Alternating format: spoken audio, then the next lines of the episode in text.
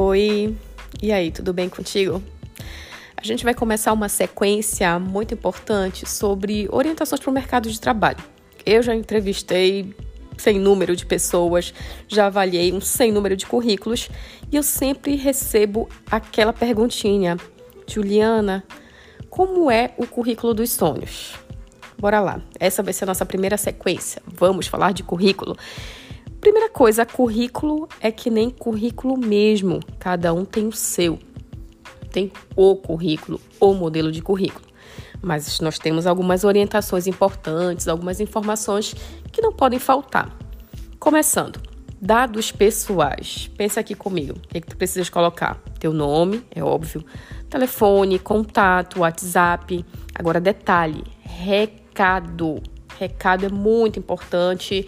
É importante que tu coloques o contato de alguém que de fato possa atender ou receber alguma informação que e essa pessoa vai te repassar o mais rápido possível. Tu podes até pensar: "Ah, não, Juliana, mas hoje em dia é tão fácil, WhatsApp, contatos de redes sociais. A gente precisa colocar o contato de outra pessoa? Precisa, gente, porque tem algumas vagas que elas surgem em caráter em caráter de urgência. E nesse caso a gente faz como faziam os, os nossos ancestrais, a gente faz ligação mesmo, ligação convencional.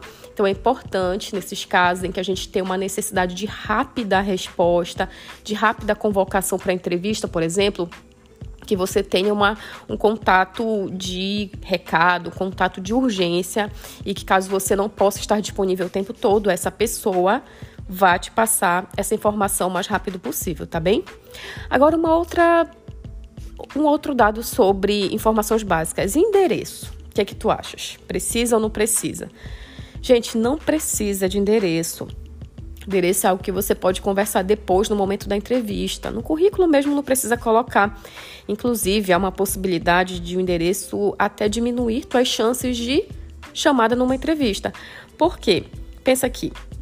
Se a vaga, ela naquele momento for uma vaga para uma localidade distante do teu endereço, e aí eu tenho um universo de 50 currículos. Dos 50 currículos, eu tenho pelo menos 10 que estão ali próximos ao local da vaga que eu tenho, provavelmente eu vou fazer contato com essas pessoas. Então, isso pode diminuir tua chance. Depois, na entrevista, tu pode falar, olha, eu tenho a possibilidade de mudar de endereço, eu tenho um parente que mora lá perto, não vai ser tão distante para mim é, a vaga nesse local. É uma coisa negociável depois numa conversa. Mas se você já coloca ali no currículo, isso pode diminuir tua chance. Então, dispensa o endereço. E outro detalhe muito importante, uma coisa mais recente que também mostra que o endereço não é uma coisa essencial no currículo, é o teletrabalho. O teletrabalho, endereço não é algo significativo, não é algo importante para essa conversa.